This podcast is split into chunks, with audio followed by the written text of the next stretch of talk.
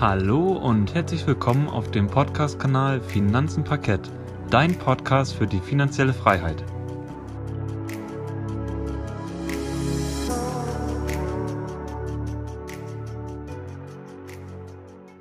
Schön, dass du wieder eingeschaltet hast bei unserem Podcast Finanzen Parkett. Heute wollen wir dir erneut ein nachhaltiges Unternehmen vorstellen. Diesmal kommt das Unternehmen aus der Duft- und Aromachemie. Wir stellen dir das Unternehmen Simrise vor, einer der größten Hersteller weltweit für Aromen und Düfte in jeglicher Art und Weise. Und ich würde sagen, Gerrit, dann stell uns doch direkt mal das Unternehmen etwas genauer vor. Also Simrise ist ein weltweit führendes Unternehmen der Duft- und Geschmacksstoffindustrie und die Produkte, die Simrise ähm, hier bietet, sind aus dem täglichen Leben kaum mehr wegzudenken. Da sie natürlich in Parfüms, Kosmetik, aber auch in der Nahrungsmittelindustrie äh, Verwendung finden. Simrise zählt zu den vier größten Anbietern im globalen Markt für Duft- und Geschmacksstoffe. Es wird weltweit auf fünf Kontinenten aufgrund der Stoffe, die dafür benötigt, benötigt werden, für die Produkte, wird hier produziert Simrise verkauft diese aber weltweit.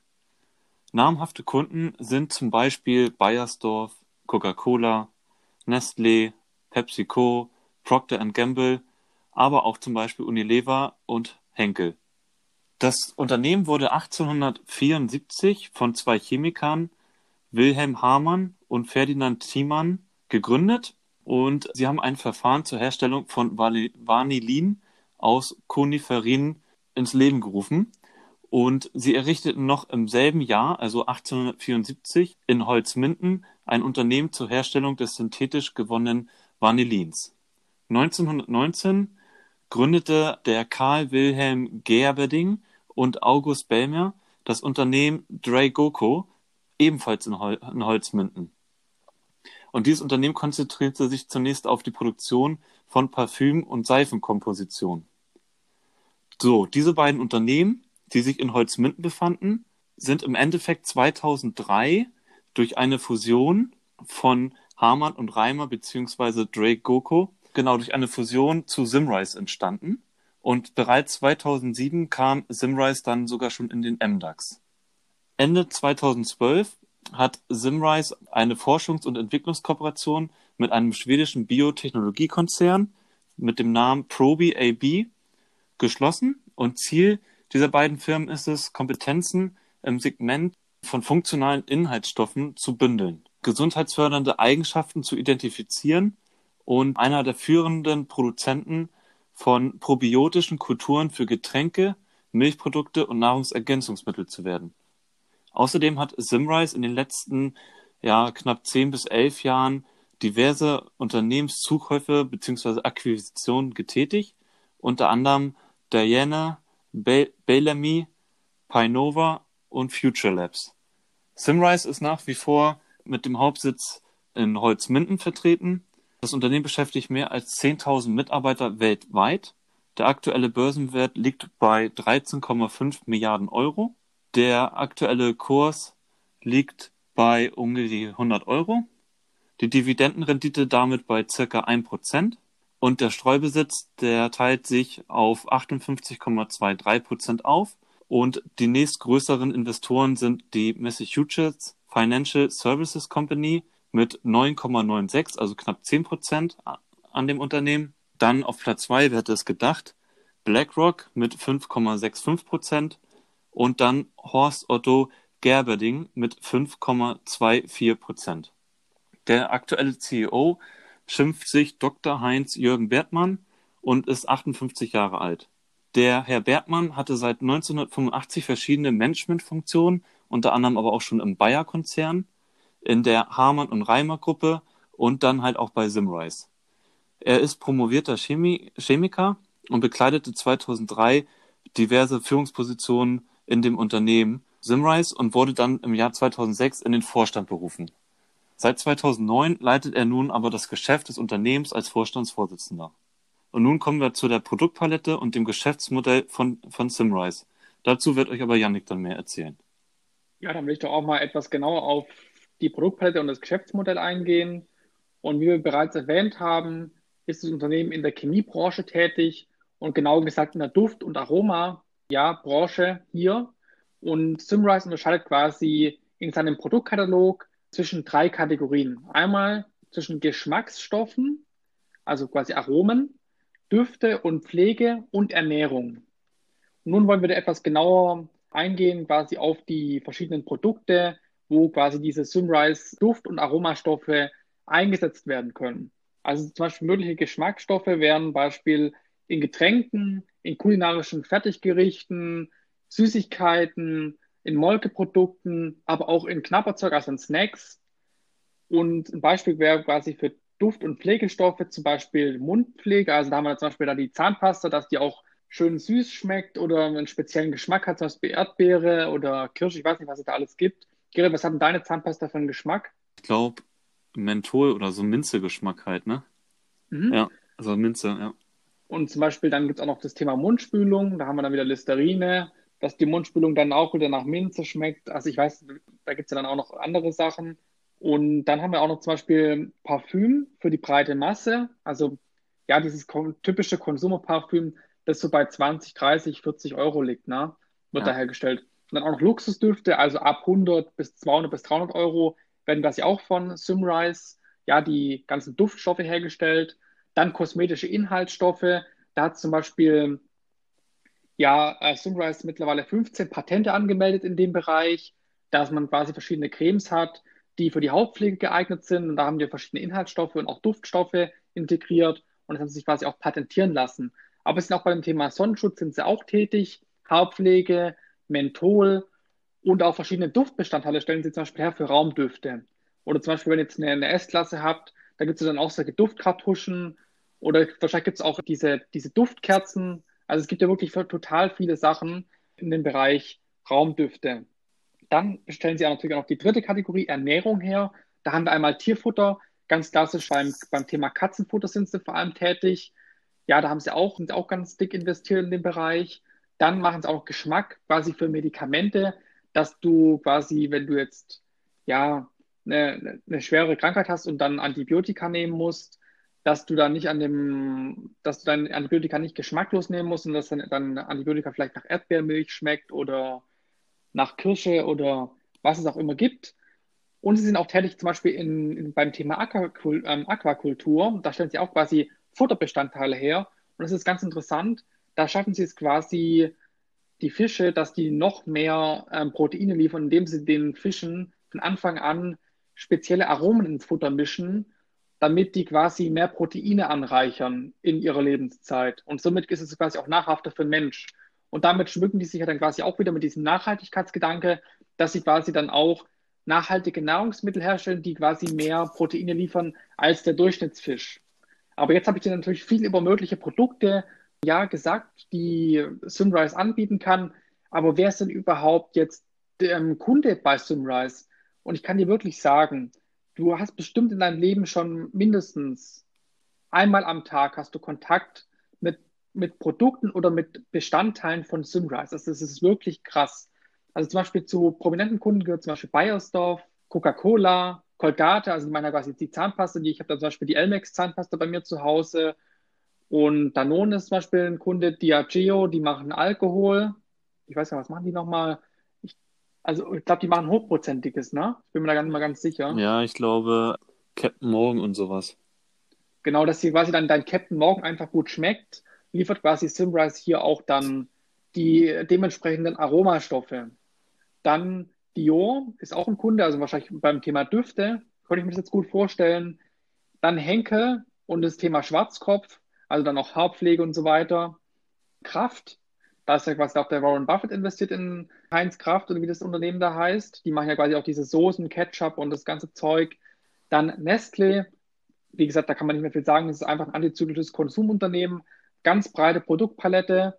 PepsiCo ist Getränke, äh, Softgetränke, Procter Gamble und Unilever sind zum Beispiel Kunden bei Simrise. Und ich würde sagen, Gerrit, Erzähl uns doch jetzt nochmal was über die Nachhaltigkeit. Ich habe es ja schon ein bisschen angeteasert gehabt mit dem Thema Aquakultur, aber ich glaube, du hast noch mal ein paar mehr Details im Kopf zu dem Thema. Ja, also Simrise baut quasi auf vier Säulen der Nachhaltigkeit auf. Das ist zum einen der Fußabdruck, die Innovation, die Beschaffung und das soziale Engagement. Ich gehe mal kurz auf den Fußabdruck ein, im Verlauf nachher auch noch mal ein bisschen mehr ins Detail, weil einfach Simrise, ja, ich fand diese Seite der Nachhaltigkeit auf der, ja, auf der Webpräsentation, die hat mich schon extrem erschlagen. Also da war extrem viele Informationen wurden da zur Verfügung gestellt, was ich wirklich sehr positiv finde, weil das Unternehmen damit ja seine Offenheit und seine Transparenz auch irgendwie zeigen möchte zu dem Thema Nachhaltigkeit. Aber ich beginne jetzt erstmal einfach mal ganz kurz mit dem Fußabdruck, was damit überhaupt mit gemeint ist. Und zwar ist damit die Minimierung des ökologischen Fußabdrucks in der gesamten Wertschöpfungskette gemeint. Was kann man sich darunter vorstellen? Damit ist gemeint, dass Simrise sich von der Materialbeschaffung, sprich, ich sag mal, irgendwelchen Anbauten auf Feldern etc., die dann wiederum ja irgendwie abgebaut werden, also die, ich frage jetzt mal, keine Ahnung, so ein, so ein Himbeeraroma oder sowas, die Ernte und, und so weiter, die betrachten sie vom Lieferanten bis in die Produktion und darüber hinaus natürlich auch zu den Kunden beziehungsweise in den Produkten. Also die ganze. Bei dem Thema Vanillin ist ja das auch so ein Thema. Ich habe mal gehört, dass man das aus, aus der Baumrinde zum Beispiel entnimmt. Dieses, diese, ähm, das extrahiert man quasi aus der, aus der Baumrinde hinaus. Wahrscheinlich können Sie da dann auch das Thema Baumrinde betrachten, dass die Bäume da nicht irgendwie komplett abgeerntet werden und total verdorren und so weiter, sondern dass das wirklich alles nachhaltig stattfindet und dass da wahrscheinlich auch die Arbeiter gut bezahlt werden, die das Ganze vornehmen genau. und so weiter. Genau, richtig. Dann hatte ich ja noch gesagt, die Beschaffung, also die Nachhaltigkeitsmaximierung soll bei den Lieferanten und der Rohstoffgewinnung vorangetrieben werden. Und dann sind sie auch noch ganz stark im sozialen Engagement. Sie versuchen, bleibende Werte für die Standorte zu schaffen, vor allem in Deutschland.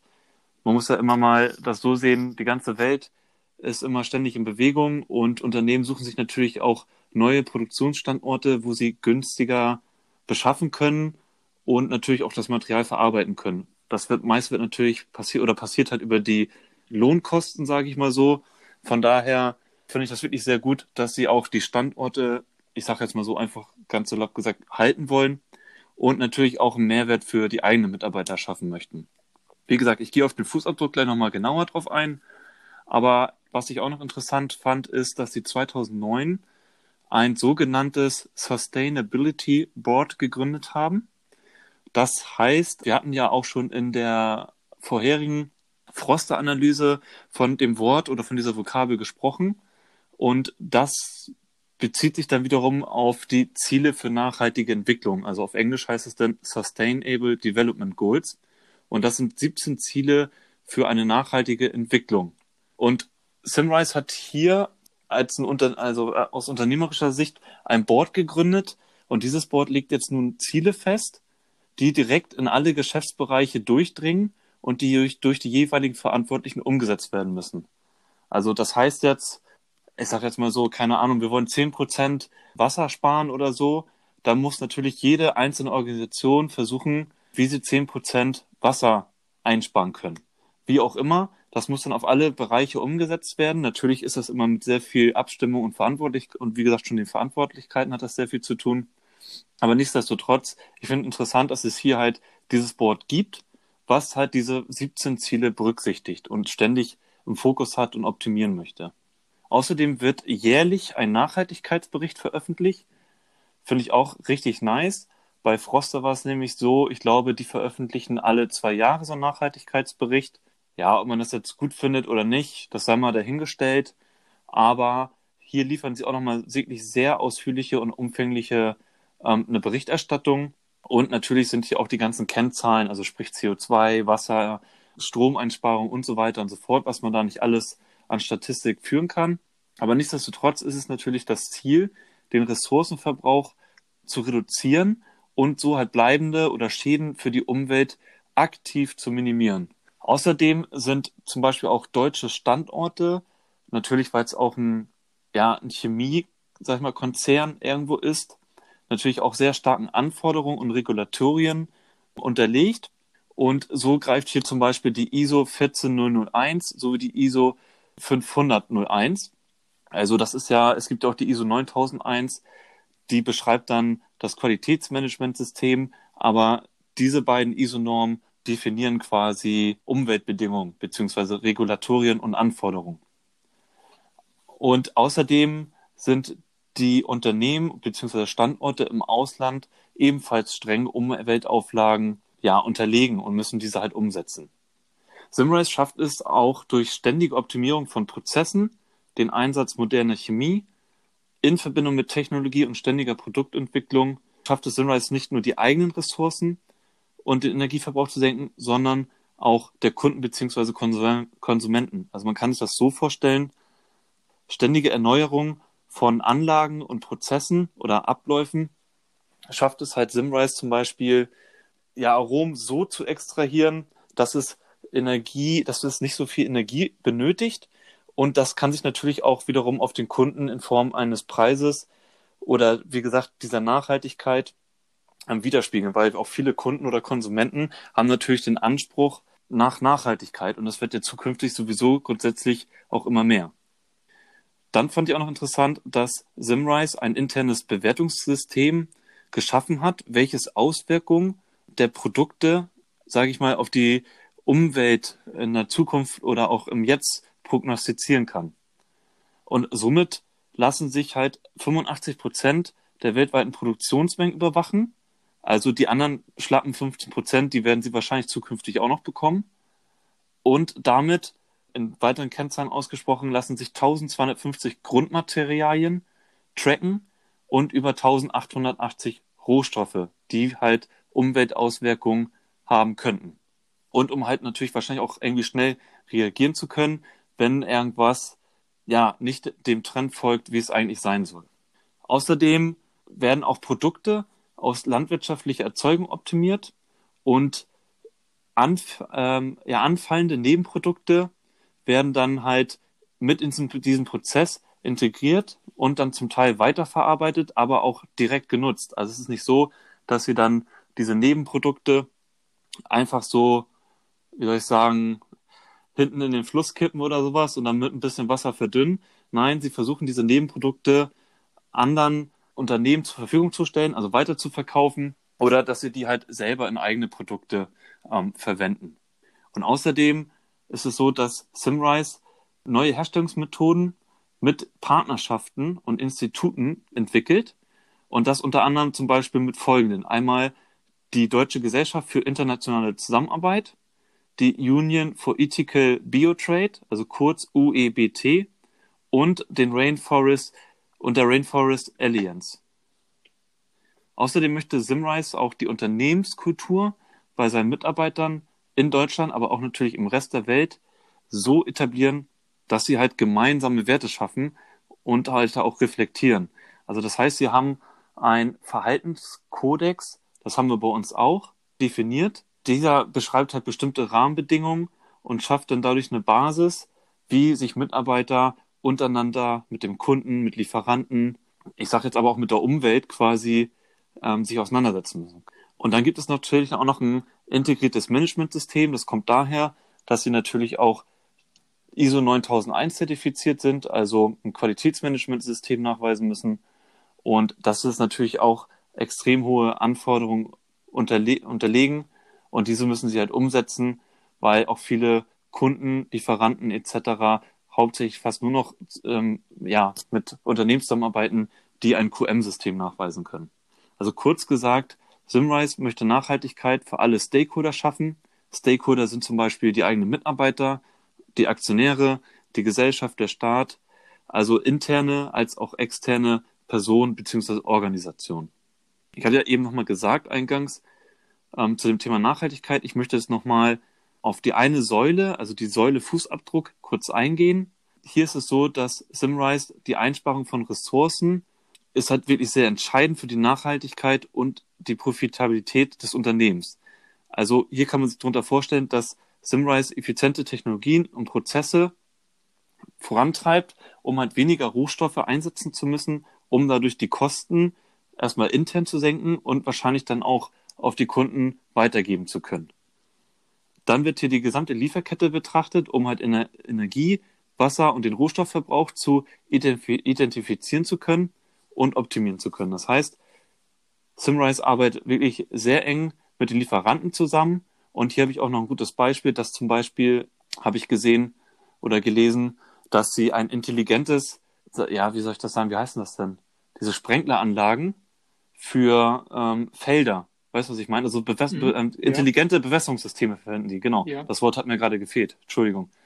Ähm, das heißt natürlich, dass zum Beispiel irgendwie die Bodenfeuchtigkeit gemessen wird oder die Feuchtigkeit in der Pflanze selbst und dadurch automatisch über Erfahrungswerte dann quasi Wasser auf die Felder gegeben wird, um halt nicht, ich weiß nicht, früher hat man das wahrscheinlich so gemacht, oh, man hat geguckt, der Boden ist trocken, jetzt muss da wahrscheinlich mal ein bisschen Wasser fließen, hat man voll den Hahn aufgedreht, wahrscheinlich so lange, bis der Boden komplett gesättigt ist mit Wasser und dann hat man wieder ein paar Tage gewartet, bis, das, bis der Boden wieder trocken war. Und heute ist natürlich so, man kann extrem viel Wasser und demnach auch Energie sparen, indem man verschiedene Messwerte aufnimmt, also Boden, Luftfeuchtigkeit und so weiter und so fort. Das wissen Sie wahrscheinlich auch viel besser als ich, aber nichtsdestotrotz fand ich das extrem interessant und daher müssen Sie ja auch langfristig oder ja schon immer dann, um sowas zu optimieren zu können, mit den Lieferanten zusammenarbeiten oder mit den Herstellern, sag ich mal, dieser Pflanzen, aus denen Sie dann quasi die Aromen nachher oder Düfte, was auch immer, extrahieren möchten. Außerdem stehen Sie auch für eine extrem nachhaltige Forst, Forstwirtschaft, weil viele Lieferanten durch das sogenannte Forest ja, Stewardship Council, also das ist ein Zertifikat oder eine Initiative, ähm, danach sind die Lieferanten halt zertifiziert. Und dann bietet natürlich auch Simrise nachhaltige Alternativen. Also sie haben wo, sowohl synthetische Produkte, also chemisch hergestellte Produkte, aber auch nachhaltige Alternativen, also pflanzliche Alternativen kann man dazu sagen. Ich habe hier mal so ein Beispiel, dass sie zum Beispiel Rohsulfat-Terpentin, das ist ein Nebenstoff aus der Zellstoff- und Papierindustrie, und D-Limon, das ist ein Nebenprodukt aus der Zitrusindustrie. Also besser nachhaltig geht es nicht mehr, weil ich glaube, man kann vieles heutzutage chemisch herstellen, aber so eine Alternative ist natürlich immer noch mal was Besseres, auch um halt weitere Kunden gewinnen zu können, um sie da halt dahingehend überzeugen zu können, dass sie schaffen, nachhaltige Alternativen zu entwickeln und anbieten zu können. Und ganz zum Schluss würde ich jetzt sagen, das reicht dann auch an dieser Stelle, haben sie ein sogenanntes oder die Technologie SimTrap erfunden. Und diese Technologie ist für die Gewinnung natürlicher Aromamoleküle aus Früchten wie Äpfeln, Erdbeeren, aber auch Himbeeren. Und hier ist es halt so, dass dieses Verfahren oder diese Technologie zu mehr Umweltfreundlichkeit führt, da der Wegfall der Erhitzung einen geringeren Energieverbrauch bedeutet. Also das heißt, sie extrahieren wahrscheinlich viel, viel kostengünstiger Aromastoffe, wie eben schon genannt, aus Äpfeln oder Erdbeeren und durch ein sogenanntes, sage ich mal, oder so habe ich es gelesen, Adsorptions- und Desorptionsverfahren. Adsorption heißt, Moleküle lagern sich oder der chemische Stoff lagert sich, ganz einfach gesagt, an der Oberfläche an und Desorption heißt, er wird davon wieder entfernt von dieser Oberfläche. Und dieses Verfahren oder dieses physikalische Prinzip macht das Ganze einfacher und ist nicht so energieintensiv. Ich würde sagen, das reicht an dieser Stelle zum Thema Nachhaltigkeit. Also mir hat das Unternehmen Simrise diesbezüglich sehr gut gefallen. Sie sind sehr offen, sehr transparent, was dieses Thema angeht, liefern eine Menge von Kennzahlen, aus denen man sich wahrscheinlich auch unglaublich viel ableiten kann. Aber für mich an dieser Stelle soll es reichen und es hat einfach mich in diesem Fall erstmal wirklich überzeugt. Aber ich will jetzt nicht so viel Subjektivität reinbringen. Ich würde sagen, wir gehen jetzt mal auf die Finanzkennzahlen ein und hier macht jetzt erstmal der Yannick weiter. Ja, dann werde ich jetzt auch mal ein bisschen genauer auf das Thema Finanzkennzahlen eingehen, weil, wie gesagt, unsere Analyse setzt sich nicht nur aus diesem Nachhaltigkeitsbericht und diesen Produkten zusammen, sondern wir wollen euch das Unternehmen wirklich aus der kompletten Seite einmal präsentieren, als auch im Investor. Und damit wollen wir auch spezifisch auf die Finanzkennzahlen eingehen. Und ich würde sagen, ich fange jetzt einfach erstmal an mit dem Thema Umsatz. Wo generiert dieses Unternehmen überhaupt Umsatz? Also aus welchen Sparten von diesem Unternehmen, ich habe jetzt ja schon diese drei Produktkategorien vorgestellt. Also einmal quasi Geschmack, dann haben wir Duft- und Pflegeprodukte und Ernährung. Und quasi aus diesen Duft- und Pflegeprodukten entsteht 42 Prozent des Umsatzes. Und bei dem Thema Geschmack entstehen 37 Prozent des, des Umsatzes. Und beim Thema Ernährungsbereich entstehen 21 Prozent des Umsatzes. Aber ganz wichtig ist auch hier zu sagen, der Ernährungsbereich wächst per annum am stärksten und das Unternehmen investiert hier auch am meisten. Aber darauf werde ich später nochmal eingehen. Da gab es nämlich auch dann nochmal eine Übernahme in 2019, die sehr spannend war in dem Bereich. Aber dazu mehr später. Genau, und dann kommen wir noch zu dem Thema Umsatz in den verschiedenen Regionen. Da haben wir dann einmal das Thema Europa, haben wir 42 Prozent des Umsatzes wird hier gemacht. Dann Nordamerika wird 24 Prozent des Umsatzes gemacht. In Asien wird, 7, äh, wird 22 Prozent des Umsatzes gemacht und in Lateinamerika wird mittlerweile auch schon 12 Prozent des Umsatzes gemacht.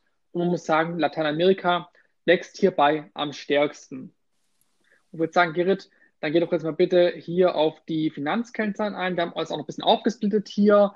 Ähm, wir haben einmal den Umsatz gesamt und einmal auch den Umsatz in den Emerging Markets, also in diesen Schwellenländern, haben wir euch auch nochmal aufgelistet, der dann auch ja, jährlich zunehmen sollte. Ne? Also ich gehe einfach mal ganz kurz auf die letzten drei Jahre ein. Ich fange mit dem Umsatz ähm, gesamt bei 2017 mal an. Da hat Simrise noch einen Umsatz von drei Milliarden Euro erwirtschaftet. Das ist auch kontinuierlich gestiegen, was schon mal sehr positiv zu bewerten ist, nämlich über die Jahre 2018 um, auf 3,15 Milliarden Euro und 2019 dann auf 3,41 Milliarden Euro. Der Umsatz in den Emerging Markets, das heißt in den Schwellenländern, ist eher stagniert bzw. gleich geblieben über die letzten drei Jahre. Angefangen 2017 bei 44 Millionen Euro, 2018 haben sie eine, eine Million Euro weniger umgesetzt, also nur noch 43 Millionen Euro. Die haben sie dann aber 2019 wieder reinholen können. Da waren es nämlich wieder 44 Millionen Euro. Also da ist wahrscheinlich noch ordentlich Luft nach oben in den nächsten paar Jahren. Aber nun zu den Umsatzkosten. Die lagen 2018 bei 1,9 Milliarden Euro und 2019 bei 2 Milliarden Euro. Also wenn man das mal vergleicht mit dem Gesamtumsatz, dann ist es nicht wirklich viel, was hier an, Kost, an Mehrkosten war. Von daher auch recht positiv erstmal. Das EBITDA ist somit auch in den letzten drei Jahren gestiegen von 630 Millionen Euro 2017 auf jetzt 2019 707 Millionen Euro. Also den größten Sprung hat das Unternehmen von 2018 zu 2019 geschafft, um satte ja 70 Millionen Euro EBITDA mehr. Vor von 2017 zu 2018 waren waren es halt nur eine Million Euro. Somit ist auch der Gewinn sehr nice, auch um die in den vergangenen drei Jahren gestiegen von 2017 270 Millionen Euro auf 2019 304 Millionen Euro. Der Gewinn je Aktie dementsprechend das gleiche Bild 2017 lag er noch bei 2,08 Euro und 2019 dann bei 2,25 Euro. Die Verbindlichkeiten. Ich würde noch mal ganz kurz was sagen zu dem ja. Thema Gewinn je Aktie. Wichtig zu sagen ist hier, dass der ähm, Aktien, die Aktienanzahl momentan immer jährlich gestiegen ist. Also deswegen haben wir jetzt auch nicht so eine krasse ähm, Entwicklung Earnings per Share, weil quasi auch die Anzahl der Aktien etwas steigt pro Jahr. Und es gibt auch immer wieder Kapitalerhöhungen, weil das Unternehmen sich ganz gern neue Unternehmen ins Portfolio kauft. Nur nochmal so ja. am Rande. Ja, das haben wir auch schon in der Historie gesehen. Hatte ich ja schon eingangs erwähnt. Ich glaube, in den letzten zehn bis elf Jahren haben sie, ich hatte da ja allein nur fünf oder sechs erwähnt gehabt. Also die sind sehr gut dabei, sich, ich sag mal so, zu diversifizieren in dem, was sie tun. Aber da hast du natürlich recht, dass Gewinn je Aktie ist halt nicht so stark gestiegen, einfach nur mit dem Hintergrund, dass sie natürlich viel mehr Aktien in Summe ausgeben. Und ähm, genau, das ist damit zu begründen, richtig. Die Verbindlichkeiten, da gehe ich einfach mal ganz kurz auf die Gesamtverbindlichkeiten ein. Die sind jetzt auch von 2018 zu 2019 nicht allzu stark gestiegen, nämlich von 2,9 Milliarden Euro in 2018 sind sie dann auf 2019 auf 3,5 Milliarden Euro gestiegen. Die Dividende je Aktie, die haben sie in den letzten drei Jahren kontinuierlich steigern können von 88 Cent das Wertpapier in 2017, dann auf 2018 auf 90 Cent und zum Schluss jetzt 2019 um nochmal 5 Cent auf 0,95 Euro pro Aktie. Und somit sind wir bei einer Ausschüttungsquote über die letzten drei Jahre bei um die 42 Prozent. Ja, dann würde ich sagen, dann komme ich jetzt auch mal zu dem Teil, der somit der spannendste Teil ist an dem Ganzen, an dieser Analyse, also an diesen Finanzkennzahlen, die wir jetzt analysieren. Weil jetzt fangen wir an, quasi dieses Ganze auch zu interpretieren und zu hinterfragen. Und ich würde auch mal sagen, ich fange jetzt nochmal an mit diesem Thema, äh, mit dieser Übernahme, die ich am Anfang angeteasert hatte, dass das Unternehmen natürlich auch sehr viele Unternehmen auch mal wieder sich ins Portfolio holt. Aber ich würde auf jeden Fall nochmal sagen, das Geschäftsmodell von Simrise ist in meinen Augen sehr vielversprechend. Wir haben jetzt auch schon die Produkte und so weiter vorgestellt bekommen. Und ich glaube, dass das wirklich eine sehr solide Basis und auch ein, meiner Meinung nach ein sehr gutes Investment für das Thema Buy and Hold. Also ich kaufe mir die Aktie einmal und ich verkaufe sie fast nie wieder. Und zuletzt wurde quasi das US-amerikanische Unternehmen namens ADF slash IDF übernommen, also ein ganz komischer und dummer Name eigentlich. Und das wurde quasi von Simrise im, Dezember 2019 übernommen. Und damit baut Simrise sein Portfolio weiter aus in den Bereichen seiner, äh, der Proteinspezialitäten, die quasi auf Basis von Fleisch- und Eierprodukten für den Lebensmittel- und Tierfuttermarkt gedacht sind. Und die Margen, also in diesem Ernährungsmarkt, also die nennen es quasi Nutrition-Bereich von Simrise, sind ja mit 22% EBITDA-Marge am allergrößten von den drei Produktkategorien.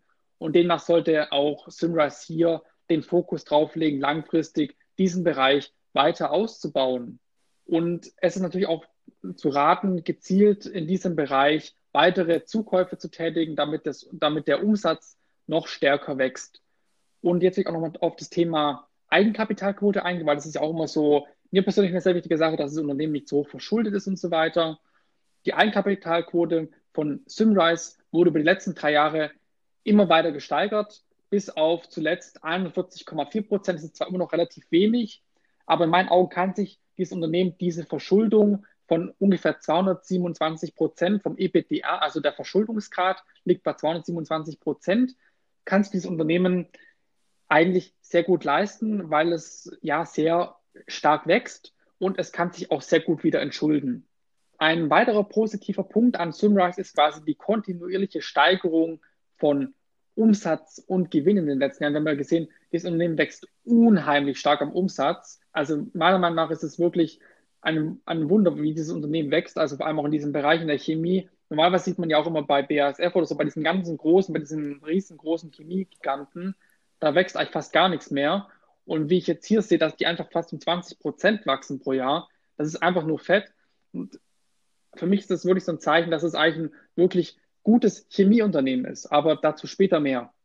Dann haben wir quasi die Steigerung des Umsatzes, erfolgte außerdem nicht nur unter stark steigenden Umsatzkosten, wie der Grit schon gesagt hat, sondern die Umsatzkosten konnten quasi im Vergleich zur Umsatzsteigerung deutlich geringer gehalten werden. Und das ist für mich auch nochmal ein deutlich positiver Punkt, da quasi dann ein gutes Kosten- und Ressourcenmanagement innerhalb vom Unternehmen herrscht, und da haben wir natürlich auch nochmal diesen nachhaltigen Gedanken, den Gerrit auch schon angesprochen hat, dass man da wahrscheinlich auch nochmal viele Ressourcen einsparen kann und auch effizient Kosten managen kann. Und das ist für mich doch eigentlich wirklich ein sehr gutes Zeichen, wenn dieses Unternehmen diese Nachhaltigkeit und auch dieses Umsatzkostenmanagement beides unter einen Hut bringt. Und da ist es meiner Meinung nach deutlich der Froster AG oder der Next Era Energy AG voraus, da diese dann deutlich mehr investieren müssen und ihre Umsatzkosten steigen wirklich extrem stark. Und hier ist es wirklich nicht der Fall. Also dieses Unternehmen spart sich sogar wahrscheinlich durch seinen nachhaltigen Weg viel Geld.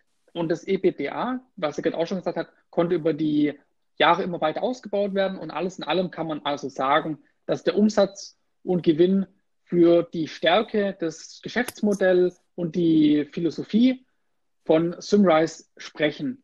Jetzt nochmal zu einem anderen positiven Punkt für uns Dividendeninvestoren. Die geringe Ausschüttungsquote von 42 Prozent, wie der Gerrit schon gesagt hat. Die Aktie, also wir haben quasi eine sehr geringe Ausschüttungsquote und hilft Simrise quasi dabei, mehr Geld für Investitionen zu sammeln und für mögliche Übernahmen. Das machen sie ja wirklich sehr gern, andere Unternehmen sich ins Portfolio zu kaufen. Und dadurch kann quasi eine hohe Cash-Reserve aufgebaut werden.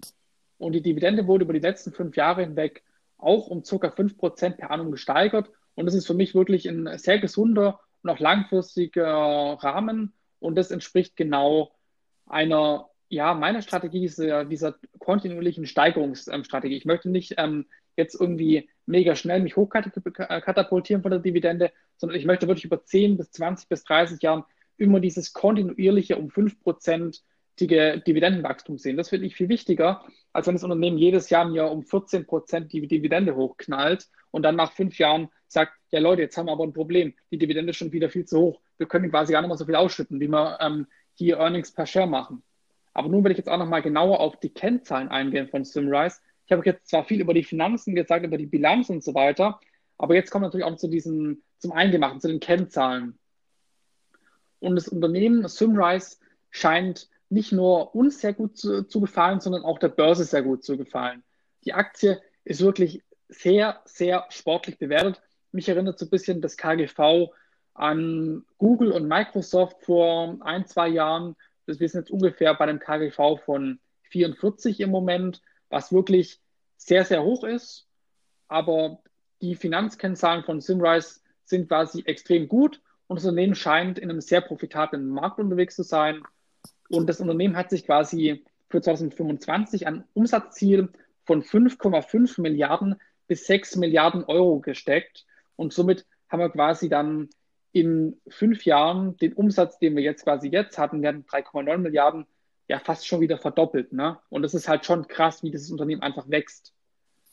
Und langfristig wollen sie quasi diese EBITDA-Marge, die momentan bei 20,8 Prozent im Durchschnitt ist, auf 20 bis 23 Prozent ähm, halten. Also wahrscheinlich, hoffentlich ähm, tun sie diesen Nutrition-Bereich noch stärker investieren und schaffen es vielleicht sogar auf irgendwann 22 bis 23 Prozent EBITDA-Marge. Das wäre doch auch für uns Investoren eine sehr gute Sache.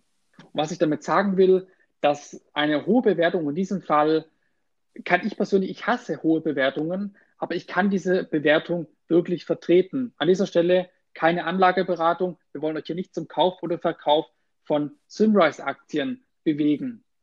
Und folglich würde ich das Unternehmen auch bei einem KGV von aktuell 44 Euro in mein Portfolio kaufen. Und ein weiterer Renditebooster könnte quasi der mögliche DAX-Eintritt von Simrise werden in den kommenden Jahren oder vielleicht sogar schon in den kommenden Monaten.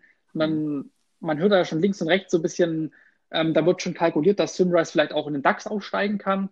Und das ist natürlich dann auch nochmal ein ordentlicher Boost, weil da werden quasi dann die Medien nochmal dieses Thema Sunrise viel mehr hochkochen. Und wenn dieses Unternehmen quasi gute Zahlen liefert, dann profitiert es noch viel, viel stärker davon, weil ja die Medien einfach viel, viel brutaler noch über das Unternehmen berichten und auch herziehen werden.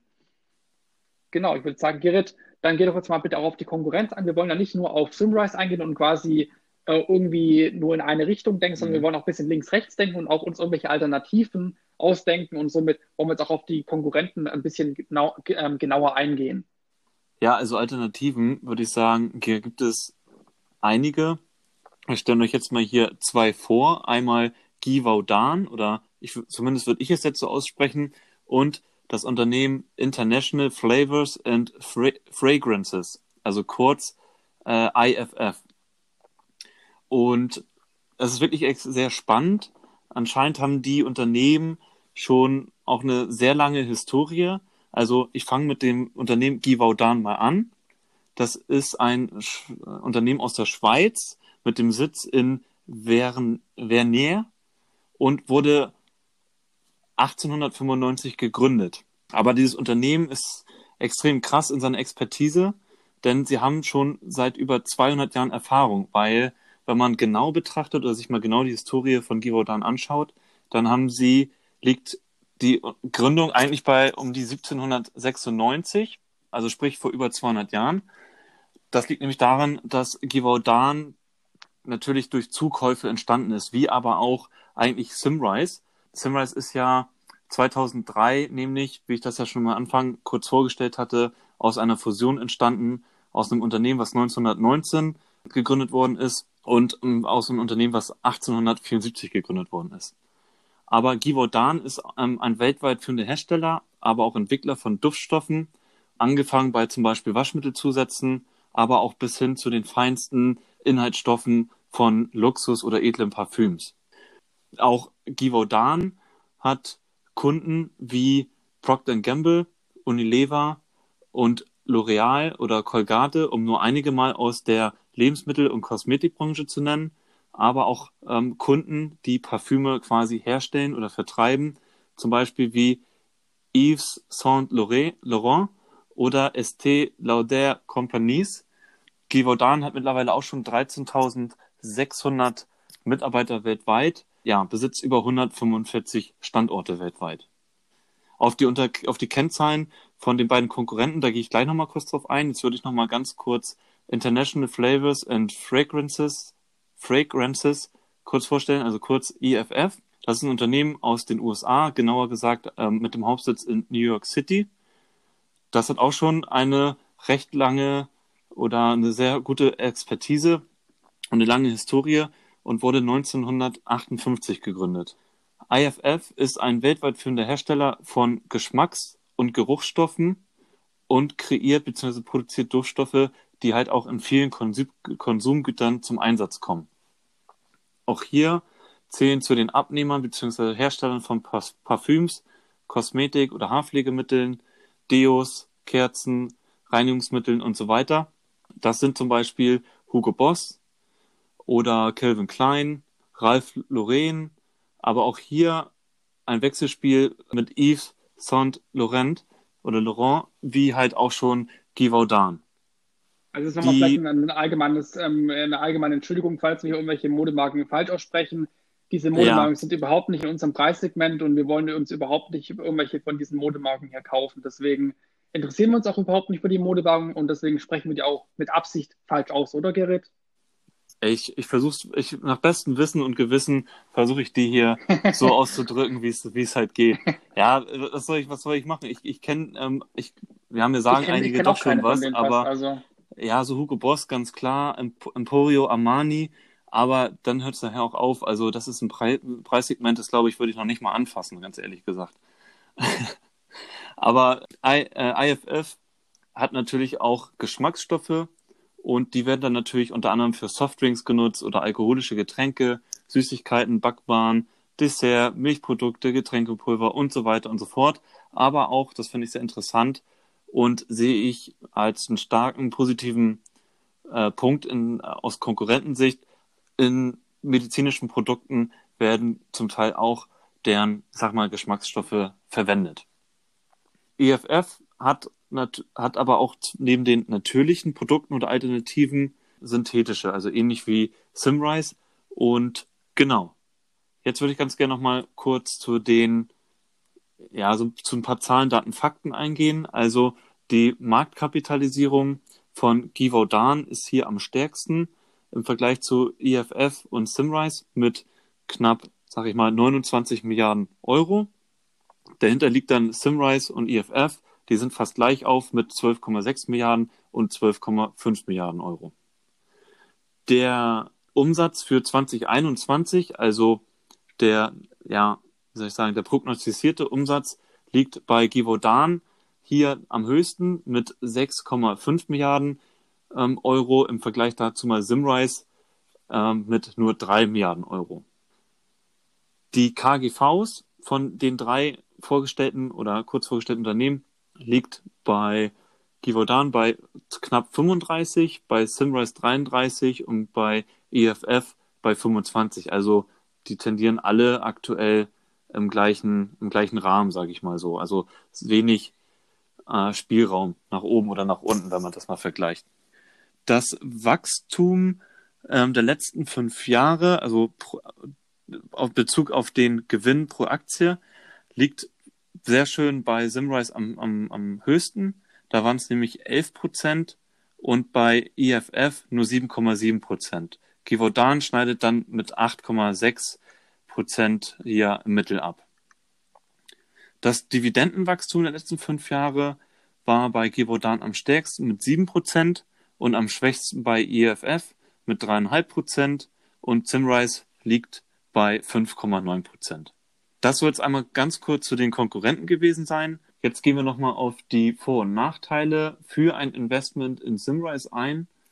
Also Simrise hat natürlich namhafte Kunden wie Unilever, Henkel und Schwarzkopf, Procter Gamble, aber auch Coca-Cola.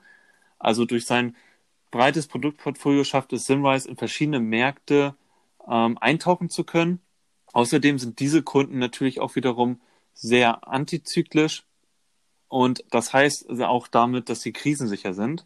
Weil wenn ich schon immer ein Deo von Unilever verwendet habe, werde ich das auch zukünftig natürlich verwenden und nicht in der Krise, nur weil es eine Krise ist, irgendwie was Neues ausprobieren. Das jährliche Umsatzwachstum konnte Simrise somit auch kontinuierlich steigern. Und was ich sehr positiv finde, ist, in den Umsatzkosten war nur eine leichte Steigerung zu erkennen. Das EBITDA und der Gewinn in den letzten drei Jahren ist ebenfalls positiv gestiegen und somit natürlich auch der Gewinn je Aktie. Ähm, der Gewinn je Aktie ist aber nicht, wenn man sich das genau betrachtet, nicht so extrem krass gestiegen, weil einfach mehr Aktien ausgegeben worden sind. Das hatte der Yannick ja auch nochmal schön ähm, er, er, erklärt. Außerdem hat Simrise es geschafft, die Dividende kontinuierlich steigern zu können von 88 Cent 2017 zu 95 Cent im Jahr 2019 und ja, ist halt ein extrem nachhaltiges Unternehmen. Da haben wir auch schon diverse Beispiele genannt, unter anderem zum Beispiel Minimierung des CO2-Fußabdrucks oder halt diese SIM-Trap-Technologie, die es erschafft, Aromen energiegünstiger ja, zu extrahieren. Dann das breite Produktportfolio von Simrise, also Geschmacksstoffe, Düfte, Pflege und die Ernährung. Mittlerweile ist Simrise ja auch schon im Bereich Tierfutter zum Beispiel Katzenfutter, hatte Janik gesagt, oder Aquakulturen und auch sehr wichtig in Medikamente tätig. Die Ausschüttungsquote in den letzten drei Jahren lag bei 42 Prozent, was unserer Meinung nach wirklich sehr gesund ist. Aber dadurch geht natürlich auch nachher noch einiges in der Dividende. Außerdem könnte das Unternehmen in der nächsten Zeit in den DAX aufsteigen, was sehr, sehr positiv ist, weil sie dann noch schneller oder wieder an frisches Kapital halt kommen könnten. Außerdem hat das Unternehmen eine hohe Zertifizierungstiefe. Das heißt, es hat ein etabliertes Qualitätsmanagementsystem nach ISO 9001 und weitere Zertifizierung in der nachhaltigen Forstwirtschaft. Und halt nicht nur Simrise, sondern auch deren Lieferanten und Unterlieferanten. Ja, indirekt verwendet fast jeder von uns täglich Produkte von Simrise, wie wir schon erwähnt hatten, über Deo, vielleicht für die Katze, das Katzenfutter oder halt auch, ja, vielleicht auch sogar Fischfutter für diesen, ja, sag ich mal, hier für diesen, für, für das heimische Aquarium. Dann ist auch noch der Zugang neuer Marktteilnehmer sehr erschwert, da er ja, da der Zugang nur begrenzt ist zu Lieferanten oder beziehungsweise in diese gesamte Lieferkette. Und Simrise bietet neben synthetischen auch pflanzliche Alternativen an, was ich wirklich sehr positiv finde und halt für diesen Nachhaltigkeitscharakter spricht. Dann haben wir uns lange überlegt, was vielleicht die Nachteile sein könnten. Hier ist es natürlich die starke Konkurrenz aus den USA wie IFF, was wir ja schon vorgestellt hatten, oder Givaudan, die schon über 200 Jahre Expertise in dem Bereich haben, der Duftstoffe etc. aus der Schweiz. Das Umsatzwachstum von Simrise lag im Vergleich zu den Konkurrenten für 2021 nur bei 3,1 Milliarden Euro, bei Givaudan lag es dann bei 6,5 Milliarden Euro und bei IFF bei gerade bei sogar 5 Milliarden Euro. Simrise hat außerdem ein hohes KGV von 44 und ein Kurs-Buchverhältnis von über 5. Und das durchschnittliche Dividendenwachstum, da lässt sich jetzt aber drüber schreiten, der letzten fünf Jahre liegt bei 5,9 Prozent. Wir sind natürlich so, dass, dass wir eine Anlagestrategie verfolgen, die nennt sich ja Dividendenstrategie. Und da ist es eher so, dass man nicht zu viele Hochdividendenzahler im Depot hat, sondern auch, so wie Simrise hier, ja im mittleren Bereich liegt. Und von daher haben wir das, habe ich es jetzt erstmal hier als Nachteil gesehen, weil der ein oder andere natürlich eine höhere Dividende erwartet. Aber wie Yannick auch schon sagte, das kann natürlich an die Existenz von dem Unternehmen kratzen. Von daher, ich sehe es eher als positiven Punkt. Yannick, wir geben jetzt nochmal ein Gesamtfazit zu dem Unternehmen Simrise ab und du startest. Genau, also zusammenfassend kann man sagen, dass das Unternehmen Simrise bis jetzt unserer Meinung nach das beste nachhaltige Unternehmen war, das wir analysiert haben in unseren Podcasts und die Bewertung von Simrise der, ähm, ist quasi sehr hoch an der Börse, aber das Unternehmen bewegt sich unserer Meinung nach in einem sehr profitablen Markt der Chemiebranche und hat viele große Kunden. Die, Groß, äh, die Großzahl der Kunden von Simrise sind antizyklische Konsumgüterunternehmen Und das zeigt natürlich dann auch wieder, dass es eine sehr krisenfeste und sichere Strategie ist, die da Sunrise aufweist. Außerdem sind die Fundamentaldaten aus der Bilanz sehr gut und noch ordentlich. Außer das Thema Verschuldung könnte man vielleicht noch ein bisschen in Angriff nehmen, diese noch ein bisschen zu senken. Aber ich glaube, dass einfach durch diese ganze gesamten Übernahmen und so weiter einfach die Verschuldung gestiegen ist. Dann die Fundamentaldaten von Simrise weisen auf eine starke Geschäftsentwicklung, auf eine hohe äh, Profitabilität hin. Und das Ergebnis, die Aktie konnte jedes Geschäftsjahr ums Neue geschlagen werden und folglich wurde die Dividende auch jedes Jahr erhöht. Also wie ihr seht, ich nehme jetzt auch wieder quasi die positiven Punkte raus. Und ja, was wir dann auch noch mal abschließend sagen wollen, das Portfolio von Simrise ist sehr gut diversifiziert in den Bereichen. Aromen und Duftstoffen.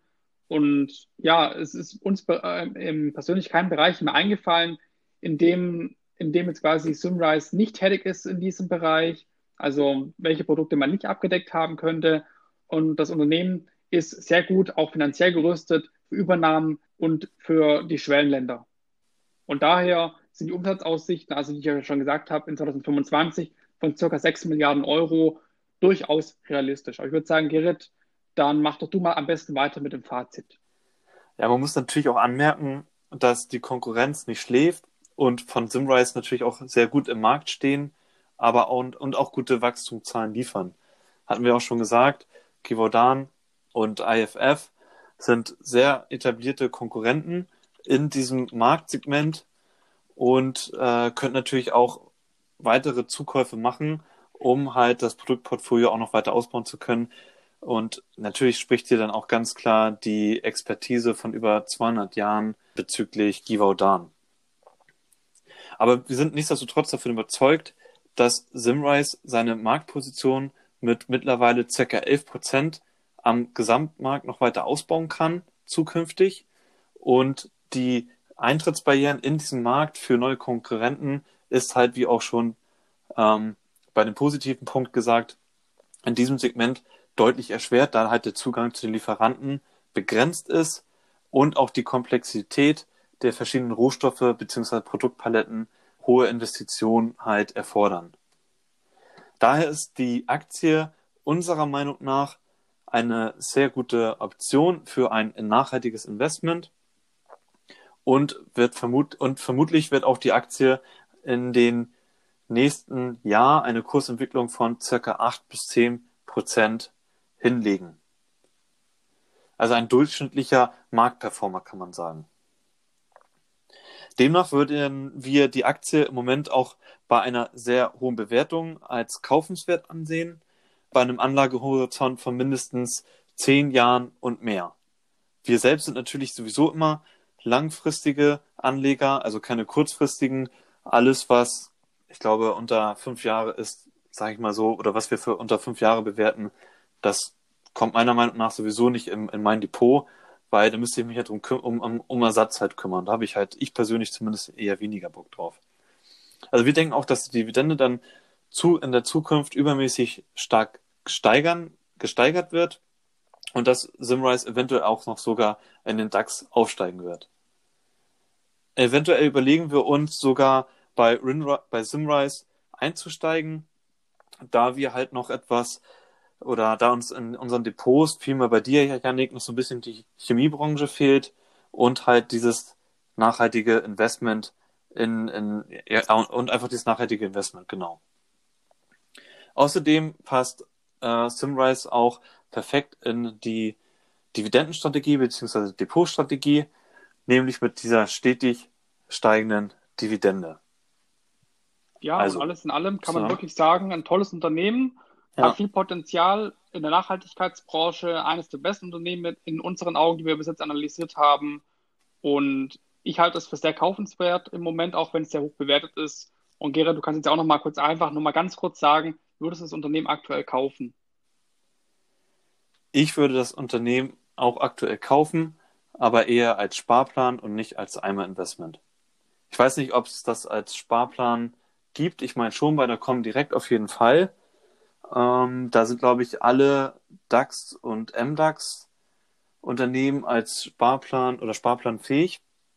Aber genau, ich würde es einfach nur kaufen, weil es, wie gesagt, super bewertet ist. Die Dividende wird jährlich gesteigert und auch die Kursentwicklung der vergangenen Jahre war äußerst positiv. So von daher, wieso nicht? Und natürlich der Nachhaltigkeitscharakter. Der gefällt ja. mir hier auch. Ja, da würde ich sagen, dann hast du jetzt ja auf jeden Fall, du, lieber Zuhörer, unsere beiden Meinungen bekommen und dann auch unsere Einschätzungen. Und falls du weitere Informationen möchtest, kannst du uns auch gerne auf Instagram kontaktieren. Den Gerrit findest du im Namen Parkettisch und meine Wenigkeit findest du den Namen Finanzenfuchs. Unseren Podcast findest du mittlerweile auf vielen weiteren Plattformen, wie zum Beispiel Spotify, Google Podcast, Apple Podcast und zudem auch noch auf YouTube. Da veröffentlichen wir auch jede Folge und dort kannst du quasi auch über die Kommentare mit uns in Verbindung treten. Und wenn dir der Podcast gefallen hat, dann lass uns doch gerne eine Bewertung oder einen Follow. Schön, dass du zugehört hast und vielen Dank, dass du bis zum Ende dran geblieben bist. Wir verabschieden uns für diese Folge und wünschen dir noch einen schönen Tag. Mach's gut und weiterhin viel Erfolg auf dem Weg zur finanziellen Freiheit. Bis zum nächsten Mal und auf Wiederhören.